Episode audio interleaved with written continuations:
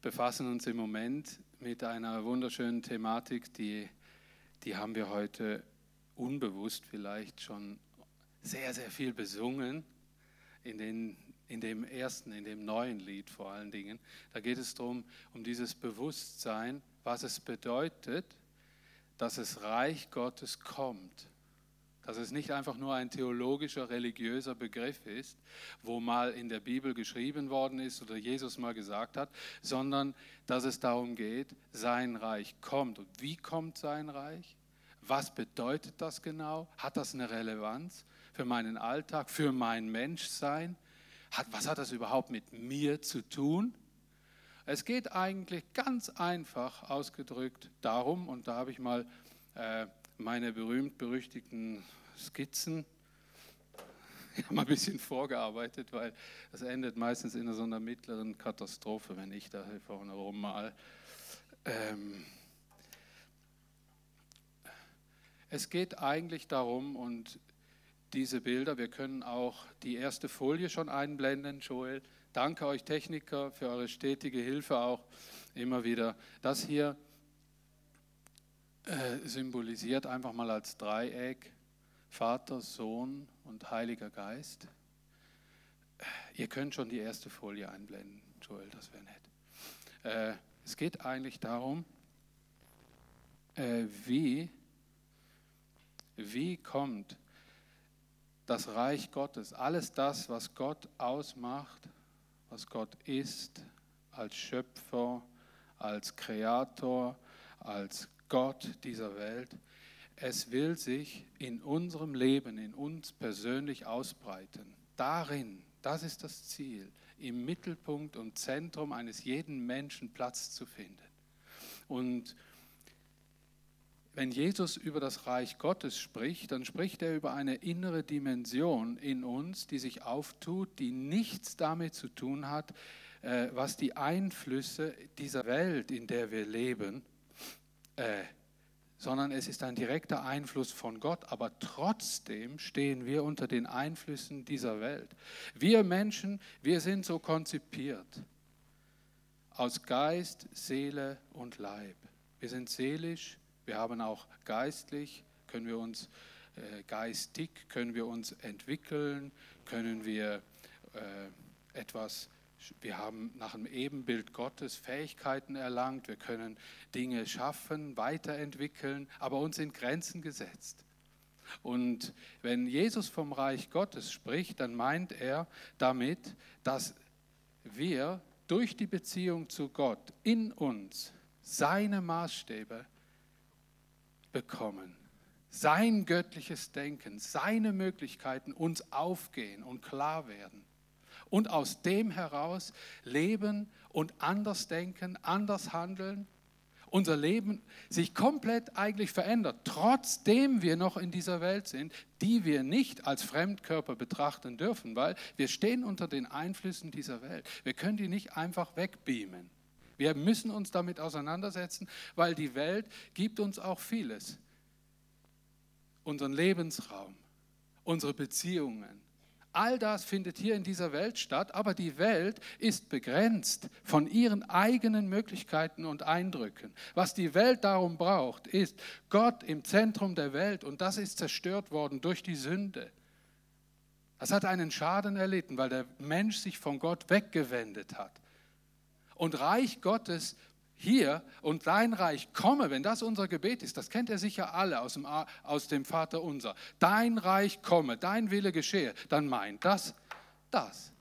Ich will, dass sein Reich, seine Göttlichkeit in meinem Leben Platz findet. Denkt da vielleicht mal nächstes Mal dran, wenn ihr das Vater unser betet. Auch die ihr mit Gott jetzt vielleicht nicht so viel am Hut habt, wenn es Menschen gäbe oder hier zuschauen. Ich möchte das einfach mal als Skizze so stehen lassen und mich hin und wieder mal darauf beziehen. Und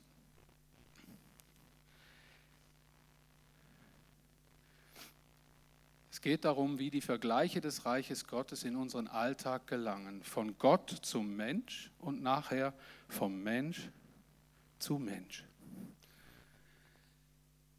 Es gibt, und Es gibt noch viel mehr, aber vor allen Dingen ist es unterteilt, fünf große Reden Jesu im Matthäusevangelium. Und ich beziehe mich jetzt einfach mal aufs Matthäusevangelium. Ähm, da finden wir die Weisheiten des Reiches Gottes. Und die fangen an mit der Bergpredigt. Habt ihr sicher schon alle mal was davon gehört? Bergpredigt, das Kapitel 5 bis 7, denn die Aussendung der Jünger, Kapitel 10. Und dann gibt es die Gleichnisreden, Kapitel 13. Und da wird mit unwahrscheinlich vielen Bildern, wird diese Wahrheit, dieses Ding, was ich jetzt aufgemalt habe, erklärt, bildlich dargestellt, dem Menschen vor Augen geführt. Und zwar in irdischer Art und Weise, damit der Mensch versteht und Hunger bekommt. Ich will das Gott.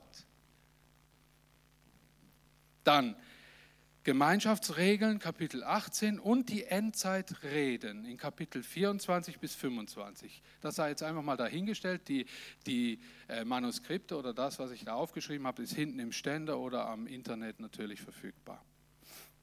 Kommen wir zur Bergpredigt. In Matthäus 4, Vers 23 bis 5, Vers 1 möchte ich diese Sequenz vor der Bergpredigt mal zuerst beschreiben. Das ist Folie 2, die nächste. Tja, falsche Nummer. Gut, da habe ich diesen Vers aufgeschrieben. Und er zog umher in ganz Galiläa, lehrte in ihren Synagogen und predigte das Evangelium von dem Reich und heilte alle Krankheiten und alle Gebrechen im Volk, und sie brachten zu ihm alle Kranken mit mancherlei Leiden und Qualen behaftet, Besessene, Mondsüchtige, Gelähmte, und er machte sie gesund. Und es folgte ihm eine große Menge aus Galiläa, aus den zehn Städten, aus Jerusalem, aus Judäa und von jenseits des Jordans. Als er aber das Volk sah, ging er auf den Berg. Und das ist jetzt der Punkt, den ich ansprechen möchte. Wisst ihr, Gott begegnet dem Menschen und er begegnet ihm auf allen Ebenen, die ihn betreffen. Und hier, vor allen Dingen ganz am Anfang seines Wirkens, als Jesus Christus kam, der menschgewordene Sohn Gottes, heilte er viel. Das nicht, um, nicht umsonst. Er begegnet der Not der Äußerlichkeit des Menschen. Er heilte drum viel. Aber dann kam ein Moment, da sah Jesus alle die, die eigentlich geheilt werden wollten oder geheilt wurden, liefen ihm nach, weil sie wussten, da ist einer, der macht was, was es hier in dieser Welt nicht gibt. Der redet was, was ich noch nie gehört habe, wie ich es gehört habe. Und der macht was, was ich noch nie gesehen habe, wie ich es jetzt gesehen habe. Und Jesus heilte alle, die kamen und berührt den Leib des Menschen, den Körper des Menschen. Und dann kommt Jesus, er schaut und sagt, was der Mensch aber eigentlich braucht, ist Bilder für das, was uns als Gott wirklich wichtig ist. Dass sie eine Beziehung bekommen zu uns. Wisst ihr, mit der Heilung war das früher dann so. Viele wurden geheilt. Viele folgten Jesus nach eine gewisse Zeit lang und betrachteten ihn als großes Vorbild, aber nicht unbedingt als ihren Erlöser und als den Heilsbringer Gottes für ihre Herzen. Der Mensch ist auch seelisch. Der Mensch ist auch mit einem Geist ausgestattet, einem menschlichen Geist. Und da geht es darum, dass der Mensch oftmals, und das war das große Problem, dass Jesus bemerkte, die Intelligenz der Pharisäer ließ es nicht zu, durch all ihre Regeln, die sie aufgestellt haben, durch diese, diese Dinge, diese, diese Regelwerke, die da aufgestellt wurden, wurde, wurde kein Mensch in eine wirkliche tiefe Beziehung zu Gott hineingeführt. Das war ein Problem. Ein Riesenproblem. Die Menschen sagen, mit dem Zeug, was die erzählen in der Kirche, kann ich nichts anfangen. Aber mit was ich was anfangen kann, ist, ich bin krank und wenn ich zu Jesus komme, werde ich körperlich gesund. Darum gehe ich jetzt hinterher. So, und wenn ich gesund bin, dann, ciao zusammen. Alles prima. Und der Mensch vergisst, dass er wirklich nur kurzfristig denkt, nur für den Bereich seines irdischen Lebens. Da ist viel getan, wenn man gesund wird. Allerdings. Das ist aber keine endgültige Lösung für den Menschen. Und was Jesus sagt, wenn er sagt, ich zeige euch jetzt Bilder, wie das Reich Gottes kommt, weil darauf kommt es an. Und er ging auf den Berg, setzte sich, ich habe ein Bild so eingefügt, setzte sich hin und lehrte sie. Glaubt mir, da waren sicher viele Leute drunter, die sagten, mach doch einfach weiter mit Heilungen. Oder? Ganz sicher. Ich glaube, dass das heute auch der Punkt ist. Wenn hier ein, Erweck ein Erweckungsprediger kommen würde, der würde vor allen Dingen Anklang finden, wenn er gut im Heilen wäre. Weil die Gesellschaft ist durch und durch krank. Es geht um Krankheit, es geht überall um Äußerlichkeiten. Jetzt kommen plötzlich die Affenpocken wieder. Irgendwas kommt immer. Und der Mensch hat Angst. Habt ihr, ganz ehrlich, ganz ehrlich, wenn ihr vor so einem Fernsehen hockt, dann fragt ihr euch, was kommt als nächstes. Und ihr denkt euch, ich habe Angst. Und jetzt kommt Jesus und sagt, in der Welt habt ihr Angst. Aber ich gebe euch ein, eine Freude, eine Hoffnung, die diese Angst überwinden wird, die, sie, die diese Angst entkräften wird. Sag ich, was? Wie willst du denn das machen? Das geht darum, dass das Reich Gottes in uns uns eine Schau geben kann, mit der wir mit diesen Nöten dieser Zeit wirklich fertig werden können. Weil wir eine Verbindung haben zu dem lebendigen Gott, bei dem wir früher oder später sein werden. Wir wissen nicht wann, wenn unser Leben vorbei ist. Wie auch immer. Darum sind die Christen manchmal so komisch. Dann denkt man, was sind das für Deppen? Ey? Das sind Schönredner. Die, die, die sehen überall was Schönes. Wisst ihr, woher das kommt? Alle ins, in den Äther hinausgesprochen. Alle, die das schon mal gedacht haben von Christen. Das hat einen Grund. Die sind nicht verrückt. Die haben hier was in ihrem Herzen drin, was du auch haben kannst. Die Offenbarung des Reiches Gottes kannst du auch haben. Streck dich aus. Und wisst ihr, was ich ganz wichtig finde an dem Thema? Ich habe gar kein Manuskript jetzt da, Wurst. Was ich ganz wichtig finde an dem Thema ist, wir sind keine Weltleugner, sondern wir sind mittendrin. Und wehe, wir Christen fangen an, extrem zu werden. Das, was ist, darf nicht geleugnet werden.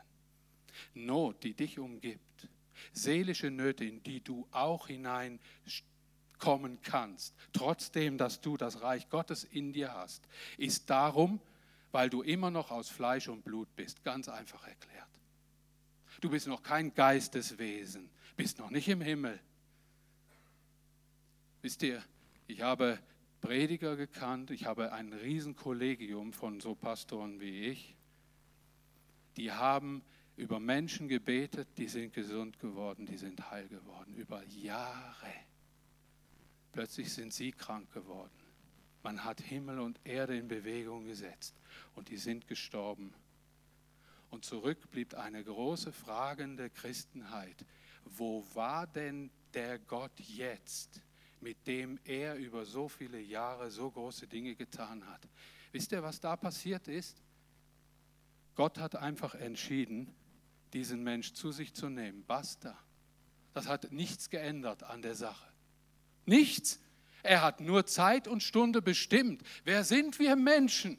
Es sagt einmal ein ganz gutes Bild im, Altes, im Alten Testament. Wir sind der Töpfer, äh, wir sind der Ton und er ist der Töpfer. Leute, das ist so wichtig. Aber das heißt auch nicht, ist ja sowieso alles egal, wenn er mich formt, wie er will. Wisst ihr, und da spricht Jesus heute, dieses Thema spricht er heute an, in einem kleinen Satz, dass es nicht darum geht, einfach in Gottes Namen dumm und unfähig und verstandausschaltungsmäßig unterwegs zu sein, sondern sich von diesen himmlischen Dingen, die unseren Geist, diesen unseren menschlichen Geist nähren, doch auszustrecken und dran zu bleiben und nicht einfach zu sagen, ja, passiert ja sowieso, was es will. Gott ist ja souverän. Wisst ihr, Gott ist ein Gott der Weisheit. Und das will er uns auch geben. Ein Gott der Erkenntnis, er will uns Erkenntnis geben. Er, hat, er sagt nur, ihr habt nur so Probleme, Weisheit und Erkenntnis zu unterscheiden, weil das gibt es in der Welt auch. Frage ist nur, nach welcher Weisheit, nach welcher Erkenntnis streckt ihr euch aus in eurem Leben? Darum geht's. Und dieses Wort, dieses, überhaupt dieses Thema des Reiches Gottes, das ist ein zentrales Thema und das braucht es in dieser Zeit. Weil die Zeit, die jetzige Zeit hier in diesem irdischen äh, Umfang, die versucht mit ihrer Intelligenz alles zu bewältigen und wird es nicht können. Niemals. Ihnen sind Grenzen gesetzt. Da kommt irgendwas daher, wo wir Menschen plötzlich nicht mehr regulieren können. Plötzlich, ja, wir sind gewappnet für alles. Boah, super. Ich, ich sehe noch die, äh, ich verfolge ja das äh, deutsche Polit, politische Geschehen und ich musste schon schmunzeln, wie gewappnet die deutsche Regierung wirklich ist. Ich dachte, oh, wenn sich jetzt ein paar Menschen auf unser super Teil da verlassen haben, dann fühlen die sich jetzt wahrscheinlich wohl sehr verlassen. Ich glaube, dass wir Menschen in unserem indirekten, in unserem Umfeld, ist uns sowieso Grenzen gesetzt. Aber ich bin auch dankbar für jede Entwicklung, die Menschen entwickeln. Wir sind übernatürlich über das Tier hinaus begabt, etwas zu entwickeln. Darum sind wir geschaffen nach seinem Bild. Wir können wunderbare Sachen, wir können Medikamente herstellen, wir können Hilfsmaterial herstellen, wir können aber auch Materialien herstellen, um uns selber zu zerstören, unsere, unsere Welt kaputt zu machen. Wir können das alles hier, aber hier. Und jetzt kommen diese Weisheiten, diese kostbaren Perlen des Reiches Gottes, über was wir uns unterhalten wollen. Und warum ich das so ganz deutlich sage, ist, damit ihr nicht findet, ja, wir reden jetzt über ein Thema, man kann über ganz viele andere reden. Das sind zentrale Themen, wo es darum geht. Wie kommt das Reich Gottes in mein Leben ganz bewusst hinein, in meinen Alltag? Wie, gang, wie gehe ich dann mit meinem Alltag um? Obwohl ich mittendrin in meinem Alltag und meinen Einflüssen drin lebe. Wie?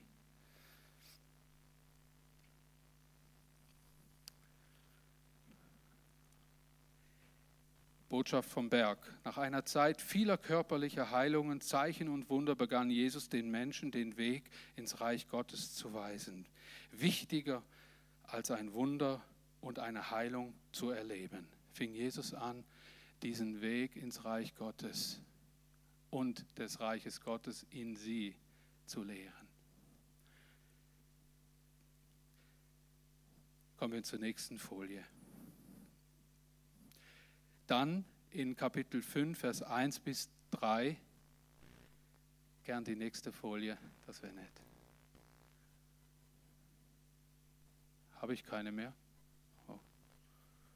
Ja, okay. Gut, alles gut. Joel, prima. Ah, schön. Matthäus 5, jetzt 1 bis 3. Als er aber das Volk sah, ging er auf einen Berg, Jesus, und er setzte sich. Seine Jünger traten zu ihm, seine Nachfolger. Und er tat seinen Mund auf und lehrte sie und sprach, Selig sind, die da geistlich arm sind, denn ihrer ist das Himmelreich. Er hat keine Erklärung dazu gegeben. Selig sind, die da geistlich arm sind, denn ihrer ist das Himmelreich. Selig sind, komme ich mal zuerst zu diesem Begriff. Der Begriff Glückseligkeit kommt circa 50 Mal im Neuen Testament vor und meint mehr als eine Empfindung des Glücks zu haben. Dieses irdische Glücksgefühl kann durch irgendwelche Umstände in unserem Leben eintreten. Hier. Möchte ich nicht ausführen, das wissen wir. Den Glückszustand, den Jesus meint, der war, der ist wahrhaftig glücklich, der meine Gesinnung in sich trägt und sie im Leben verwirklicht. Es gilt die Gesinnung Gottes zu entdecken und von Herzen in die Alltagspraxis aufzunehmen. Das kann denn passieren, das ist zum Beispiel so ein, so ein Ausdruck davon, eine Aussage, ich traf heute einen Menschen, der bitterste Armut litt. Der war so arm, der hatte nichts außer Geld. Aber jetzt denkt mal dran, was dahinter steht. Dahinter steht, dass dieser Mensch, der Gott kennengelernt hat, eine andere Perspektive zu den Dingen, die er reflektiert, auf dieser Erde bekommt. Eine andere Einstellung. Eine andere, hier in diesem Beispiel eine andere Einstellung zum Geld. Jesus sagt, ihr könnt auch eine andere Einstellung zu eurer Geisteswissenschaft bekommen und sagt, selig sind, die da geistlich arm sind, denn ihrer ist das Himmelreich. Irdisch betrachtet würden die Menschen von einem bedauernswerten Zustand sprechen, dem Glück der Unwissenden, der naiven, lernschwachen und einfach gestrickten und dummen Menschen. Sie können das nicht geistlich deuten, was Jesus gesagt hat. Sie können das nicht. Weil, und das ganz einfach, weil ihnen, wenn sie sich spiegeln, innerhalb ihres irdischen Seins, dann ist das klar definiert, was dir Intelligenz und Weisheit und Erkenntnis bringt. Und dass du es nur dadurch, was die Welt an Erkenntnis hervorbringt, zu was bringst. Wenn du irgendeinen Job brauchst oder willst, hast irgend so ein Paper nicht und niemand interessiert, wie du wirklich bist, kriegst den Job nicht. Die Welt definiert sich zum großen Teil auch über Geisteswissenschaften, weil sie das kann, weil, sie, weil das ist göttlich, das sollen wir nicht wegdiskutieren oder sagen, äh, das müssen wir alles kübeln. Sie kann nur nicht anders als das reflektieren, was dem Menschen die Welt geben kann. Und da ist ganz klar definiert, der ist dumm, der ist halbschlau, der bringt irgendwie ein bisschen was auf die Reihe. Und, und dann sagen wir noch so Dinge wie, weißt du, äh, ich arbeite gern, aber wenn es denn um so schwierige Sachen geht, dann ist vorbei. Aber ich bin am liebsten am Arbeiten und so. Das ist das, was wir so reflektieren. Und der andere, der definiert sich voll über seine Intelligenz, verdient einen Haufen Kohle damit. Ganzen Haufen Kohle. Und dann kommt so ein Jesus und sagt, selig sind, die geistlich arm sind.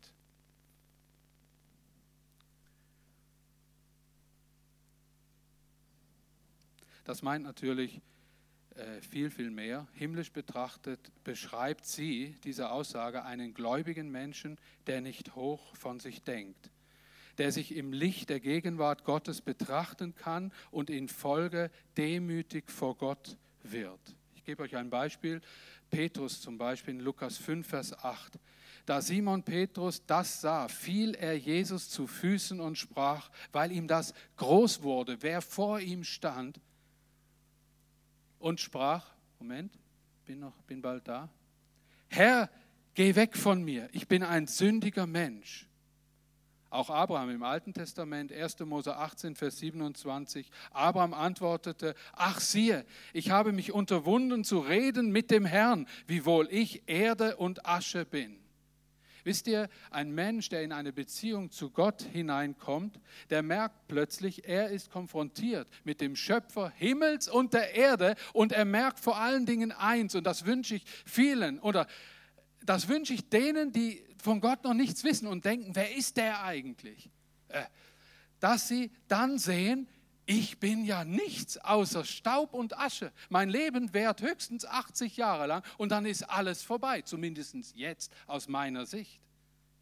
Und diese Erkenntnis macht dich plötzlich arm. Versteht ihr? Plötzlich merkst du, ich habe gar nichts zu bringen. Was ich leisten kann, das ist höchstens etwas, das der Welt irgendwas nützt. Meinem Einkommen, meinem ganzen Umfeld. Aber jetzt, wo ich vor Gott stehe, merke ich, da, da bringt meine, mein ganzes Brain nichts. All das, was ich so an Ausbildung mitgebracht habe und so weiter und so fort, das ist jetzt nicht im Zentrum. Jetzt geht es eigentlich darum, wenn ich etwas will, dann will ich jetzt von dieser Weisheit und Erkenntnis, von, dieser, äh, von diesen Geschenken Gottes, will ich jetzt beschenkt werden. Und jetzt kommt ein wichtiger Punkt. Das geht nicht darum, dass du all das, was du an wunderbaren Fähigkeiten bekommen hast und auch erlernen musst, wegschmeißen und kübeln musst, dich irgendwo auf der Welt verkriechen musst und sagen, hier lebe ich nur allein für meinen Gott, weil nur das zählt. Wisst ihr, das war nicht der Plan von Gott. Er wollte, dass du mit all, allen deinen Fähigkeiten dich auch mit allem auseinandersetzen musst, wie jeder andere auch. Aber er weiß darum, dass wenn er von Weisheit spricht, von Erkenntnis, dass sich das immer ein wenig beißt in deinem Herzen und du auseinandernehmen musst, was ist jetzt weltliche Erkenntnis und Weisheit und was ist jetzt göttliche Erkenntnis und Weisheit. Und das macht vielen Christen Riesenmühe. Ich habe mir auch schon oft gefragt, warum hat Gott das so eingerichtet? Warum hat er uns nicht in eine Sphäre äh, hinein so abgetrennt, wo wir einfach nur uns selber und all die geistlichen Erkenntnisse leben können? Ganz einfach, weil Gott durch dich und mich andere Menschen erreichen möchte mit dieser Botschaft. Darum, so einfach. Das nennt er Mission. Das ist unsere Mission. Sein Reich in uns ist gedacht, dass dieser Mensch nicht äh, quasi von uns abhängig wird, sondern dass dieser Mensch aufmerksam wird, dass er auch er Reich Gottes in sich haben kann, wenn er nur wollte. Wisst ihr, warum intelligente Menschen darum so viel Mühe haben, zu Gott zu finden? Die Bibel beschreibt im Neuen Testament zwei Menschensorten, die ganz besonders viel Mühe haben mit diesem Angebot. Das sind A, die Reichen, die viel Geld haben, und B, die Intelligenten, die eh alles wissen. Und das ist der Grund. Weil sie können sich nicht vorstellen, dass wenn sie einfach nur sagen, Jesus Christus, ich möchte, dass du jetzt die Herrschaft in meinem Leben übernimmst, dass du in mein Leben hineinkommst, ich bekenne mich zu dir, ich möchte dein Kind sein, ich möchte erlöst sein, ich möchte das haben, was dein Reich mir bietet, dass es denn geschieht. Sie sagen sich, ja, das ist mir zu einfach. Die weltliche Intelligenz, ich muss also was ich da gelernt habe, ich habe Pups dagegen. Jetzt kann ich einfach zu Gott kommen und kann ihn einladen. Wisst ihr, das fiel mir auch schwer. Ich bin in einem christlichen Elternhaus aufgewachsen. Da wurde, da wurde der ganze Tag von Jesus und Gott und Heiliger Geist weniger von Jesus und Gott erzählt. Und wo es denn plötzlich, hat ein Prediger gesagt, ist, du weißt du was, das bringt dir im Fall nichts, dass dein Vater Pastor ist. Der, äh, wieso? Äh, äh, wir haben immer gebetet, alles gut. Und dann sagt der Pastor, weißt du, hat er mir nicht so schön mit so einer Skizze erzählt. Das ist nur schade. Äh, der hat gesagt, pass auf, das Problem ist das. Es ist eine persönliche Beziehung und die beamt nicht dein Vater und deine Eltern in dein Leben rein. Da hat auch dein Name nichts damit zu tun. Ich möchte eine persönliche Beziehung haben zu dir. Das ist der Gedanke Gottes. Und ich will mit dir etwas anfangen, was mit dem, was ich mit deinem Vater gemacht habe, nichts zu tun hat. Wisst ihr, warum ich diese große Freiheit hatte, das erste Mal hier zu stehen als junger Mann? Ihr habt mir so viele Patzer verziehen über diese lange Zeit. Ich war ein blutjunger Prediger hier bei euch. Und dann kam mein Vater das erste Mal zu Besuch. Das war für mich eine ehrwürdige Eminenz. Unter seiner Predigt habe ich Gott kennengelernt, zumindest vieles über die Bibel, über Gott. Ich habe mich woanders dann für Jesus persönlich entschieden. Wisst ihr, was mir geschehen ist, als ich mich für Jesus entschieden habe? Ich bin unabhängig geworden von meinem Vater und von meiner Mutter, weil es einen eigenständigen Glauben entwickelt hat. Und als ich dann hier saß und gepredigt habe über irgendwas, mein Vater saß da hinten, dann sagt meine Frau nachher, nach dem Gottesdienst zu mir, Schatz, war das nicht elendig mühsam? Hast du nicht gedacht, jetzt, jetzt machst du einen Fehler? Und jetzt geht irgendwas schief oder nachher kommt er dann und erzählt dir alles, was falsch gesagt hast. Und dann, han, ich weiß noch wie heute, Und dann habe ich gesagt, Schatz, ich hatte eine Riesenfreiheit. Mein Gott war da, mein Vater war da, ich habe mich gefreut an dieser Situation. Punkt aus, fertig. Ja, aber nee, sage ich, war wirklich so. Wisst ihr, wie viele Leute leiden unter gewissen frommen Drücken und gewissen Pressionen, sage ich mal so, weil sie diese Beziehung zu Gott die sie angefangen haben. Ich rede jetzt extra mal zu Leuten, die sich für Jesus Christus entschieden haben. Diese Beziehung, wenn du die anfängst mit Gott, ist das wie die Entwicklung, wie von so einem kleinen Janis, den wir vorher gesehen haben. Es gibt Leute, die bleiben in ihrer Beziehung zu Gott ewig hilfsbedürftig. Ewig müssen sie getragen werden, weil sie sich nicht trauen zu laufen. Ich habe jetzt einen, einen kleinen Enkel, jeden Tag fast jeden Tag vor mir. Der lernt jetzt gerade laufen. Und dann ist der Daddy da hinten und dann ist die Oma da und dann freuen wir uns, wenn er seine ersten Schritte macht. Bop, bop, bop, und bom, er nimmt Anlauf und hoppla George, weißt du, in dem Sinn. Und wisst ihr, im Geistlichen gibt es auch solch eine Entwicklung. Wir wachsen. Wir wollen als Gemeinde genau das fördern. Wir haben ja diese, diese Vision. Seht ihr da rechts mal? Äh, diese Krone. Und da ist uns ganz wichtig, dass durch alle Generationen hindurch, dass wir hier Gemeinschaft in Gott, mit Gott pflegen, dass wir sicherstellen, dass Menschen geistlich mit Gott wachsen können, dass sie sich ausstrecken nach dem, was Gott ihnen sagt und dass sie wachsen können und äh, dass sie in ihre Berufung hineinfinden. Ja, dass sie nachher, wie nachher später, äh, optimal läuft, wenn ein kleines Kind irgendwann mal gesehen hat, oh, das will ich machen und damit auch noch mein Geld verdienen, so quasi. Also in eine Berufung hineinzufinden, auch geistlich gesehen, mit Gott bedeutet auch, eh, erwachsen zu werden im Glauben, eine Entwicklung durchzumachen. Und wisst ihr, ich saß auch oft schon an Sterbebetten von alten äh, Geschwistern, die ihr Leben lang Jesus nachgefolgt sind und mir dann, ich habe es nicht über ihnen ausgesprochen, und mir dann gesagt haben, ich bin mein Leben lang abhängig gewesen von Predigern. Und dann durfte ich ihnen sagen, und ich bin Gott so dankbar, dass das jetzt kein Heilskriterium für die Ewigkeit ist für dich.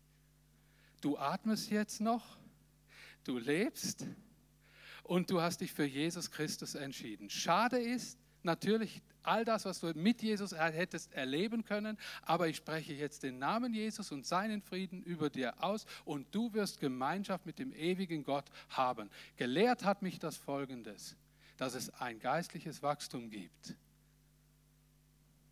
Und das führt in eine Unabhängigkeit und in eine göttliche Freiheit hinein, die wiederum Freiheit ausströmt, die wiederum durch die göttliche Erkenntnis Menschen dazu animiert, mit diesem lebendigen Gott Gemeinschaft zu haben. Und dann sagt Jesus, ergreife die Armut im Geist. Du brauchst nicht mehr, um die Aufmerksamkeit der Menschen zu betteln. Werde zum Geistbettler. Das sind die Armen im Geist. Geistbettler. Das sind die Menschen, die sagen, Herr, mehr von dem, mehr von deiner Führung, mehr von, ich habe mir mal ein paar Begriffe so aufgeschrieben, mehr von der Weisheit, deiner Weisheit, mehr von der, deiner Erkenntnis. Ich habe Wissensdurst, ich bin lernfreudig. Ich möchte mehr haben, mehr. Wisst ihr, warum wir als Gemeinde hier auch Kurse und und so, solche Dinge anbieten, nicht damit wir die Gemeinde irgendwie in Trab halten und das schulähnlich aufbauen, sondern dass du geistlich wachsen kannst. Dass da Menschen sind, wo dir sagen, jetzt heb mal die Arme hoch, so quasi bildlich, und jetzt mach mal die ersten Schritte selber. Wir wollen uns auch Mühe geben als Gemeindeleitung, dass wir Menschen leiten lassen, machen lassen dass sie mitmachen können und dass ihr nicht ewig sagt, der Dani, der hat ja schon irgendwie eine Ahnung von dem ganzen pastoralen Teil, ich sitze mich jetzt mir einfach mal hier hin und dann schauen wir mal, wie die Sache sich so entwickelt. Das kannst du schon so machen. aber du verpasst eine riesengroße Menge Zeugs, wo, wo Gott mit dir im Sinn hat. Gott hat dir eine persönliche Berufung gegeben, so, so Schwerpunkte gegeben in deinem Leben, äh, mit dem er andere Menschen erreichen möchte. Entdecke sie, forsche nach ihnen. Lies mehr in der Bibel. Lies mehr davon. Von dieser Größe, von dieser Vielfältigkeit des Reichtums Gottes. Und es wird wachsen in dir.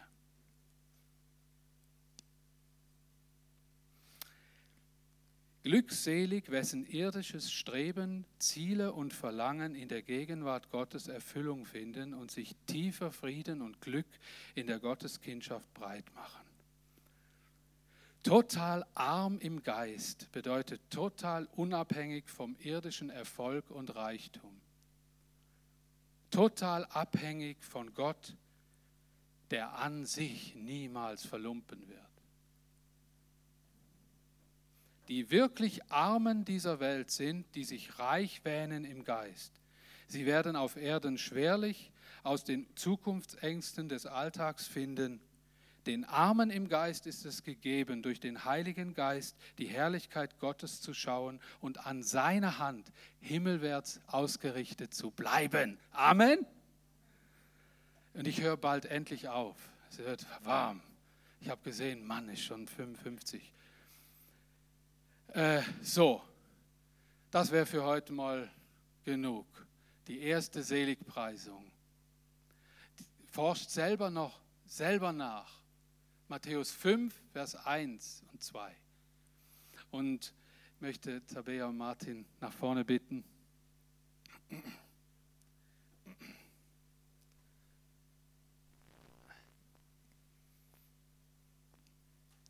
Ja, ich denke, dieses erste Lied, Martin, was wir, das neue Lied, das wir gesungen haben am Anfang, äh, wird jetzt mit ganz anderen Ohren und Sichtbarkeit äh, gesungen werden nach dieser Betrachtung, denke ich. Und macht das mal ganz bewusst. Konzentriert euch mal auf den Text, auf das, was ihr singt. Und dann möchte ich den Gottesdienst nachher abschließen. Deinem Segen.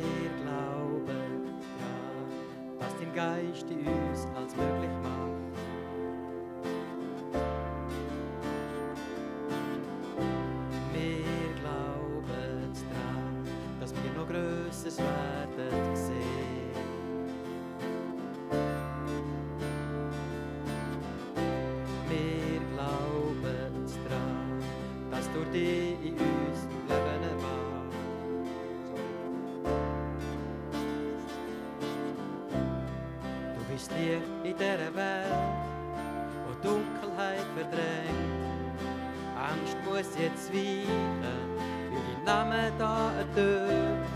Wie der Regen in der Wüste bringst du Hoffnung und den Glauben. Du erfrischst unsere Herzen, eine neue Lebensfreude zieht ein. Und wir feiern und wir tanzen, weil wir wissen, du bist da. Ja, mit dir passieren Wunder und die Verlorenen führst du heim. Ja, der Himmel tut sich öffnen zum Vorschein kommt das Licht, dass die Welt wird neu erkennen. Ja, in dir ist unsere Freude.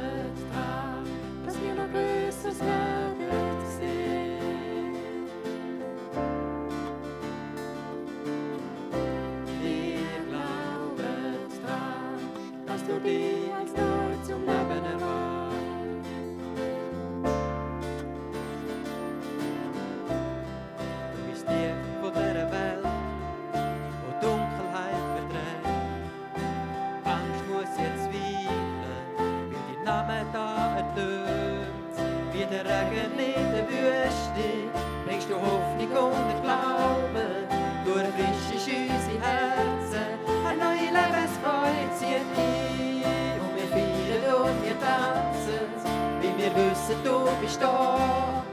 Ja, mit dir passieren Wunder und die Verlorenen führst du heim. Ja, der Himmel tut sich öffnen und zum Vorschein kommt diese Jüt, dass die Welt ihr neu erkennen. Ja, in dir ist unsere Freude.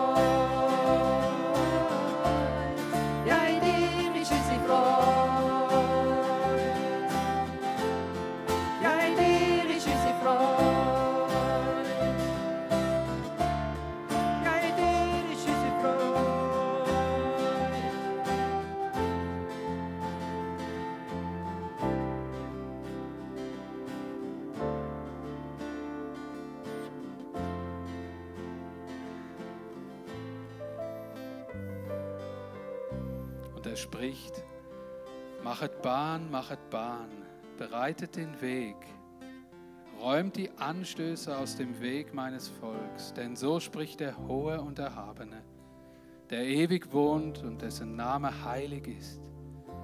Ich wohne in der Höhe und im Heiligtum und bei denen, die zerschlagenen und demütigen Geistes sind, auf dass ich erquicke den Geist der Gedemütigten und das Herz der Zerschlagenen.